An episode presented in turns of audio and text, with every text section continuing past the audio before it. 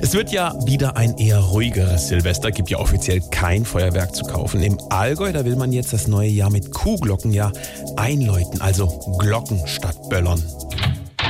Guten Tag. So, grüß Gott, was machen wir? Ich wollte fragen, ob Sie auch was von diesem alternativen Allgäuer Glockenfeuerwerk da haben. ja klar, bei uns kannst du dieses Jahr alles in Glockenersatzausführung bekommen. Und was genau? Schau da, da haben wir China-Klingler, dann Kanonenglockenschläge, Bimbelheuler oder ein mehrstufiges Raketenglockenspiel mit einer Schallweite von 5000 Meter.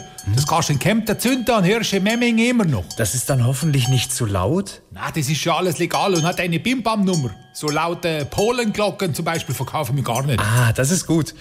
Äh, was nehme ich denn jetzt? Äh, ganz neu reinkriegt habe ich das äh, 50-teilige Set Peterstom. Musst nur einmal anläuten, dann hast du 15 Minuten Dauerklang. Das ist mir vielleicht doch zu groß. Wir haben auch kleine Dinger, also zum Drinnenbimmeln, also für Kinder. Ja, Tischglöckchenwerk, Junior oder hier die kleine Klangschale. Ah, toll, dann könnte ich das ja vorm Bleigießen verwenden. Nein, nicht Bleigießen, da machst du dieses Jahr mal ab Glockengießen. Da hast du nächstes Jahr noch was davon. Dann nehme ich mal von allem eins. Moment. So, Sepp, guck, das hört gar nicht mehr auf. Und was ist das? Franz, du Rindvieh, ich hab dir jetzt schon fünfmal gesagt, du musst die Kuh vorher abmachen.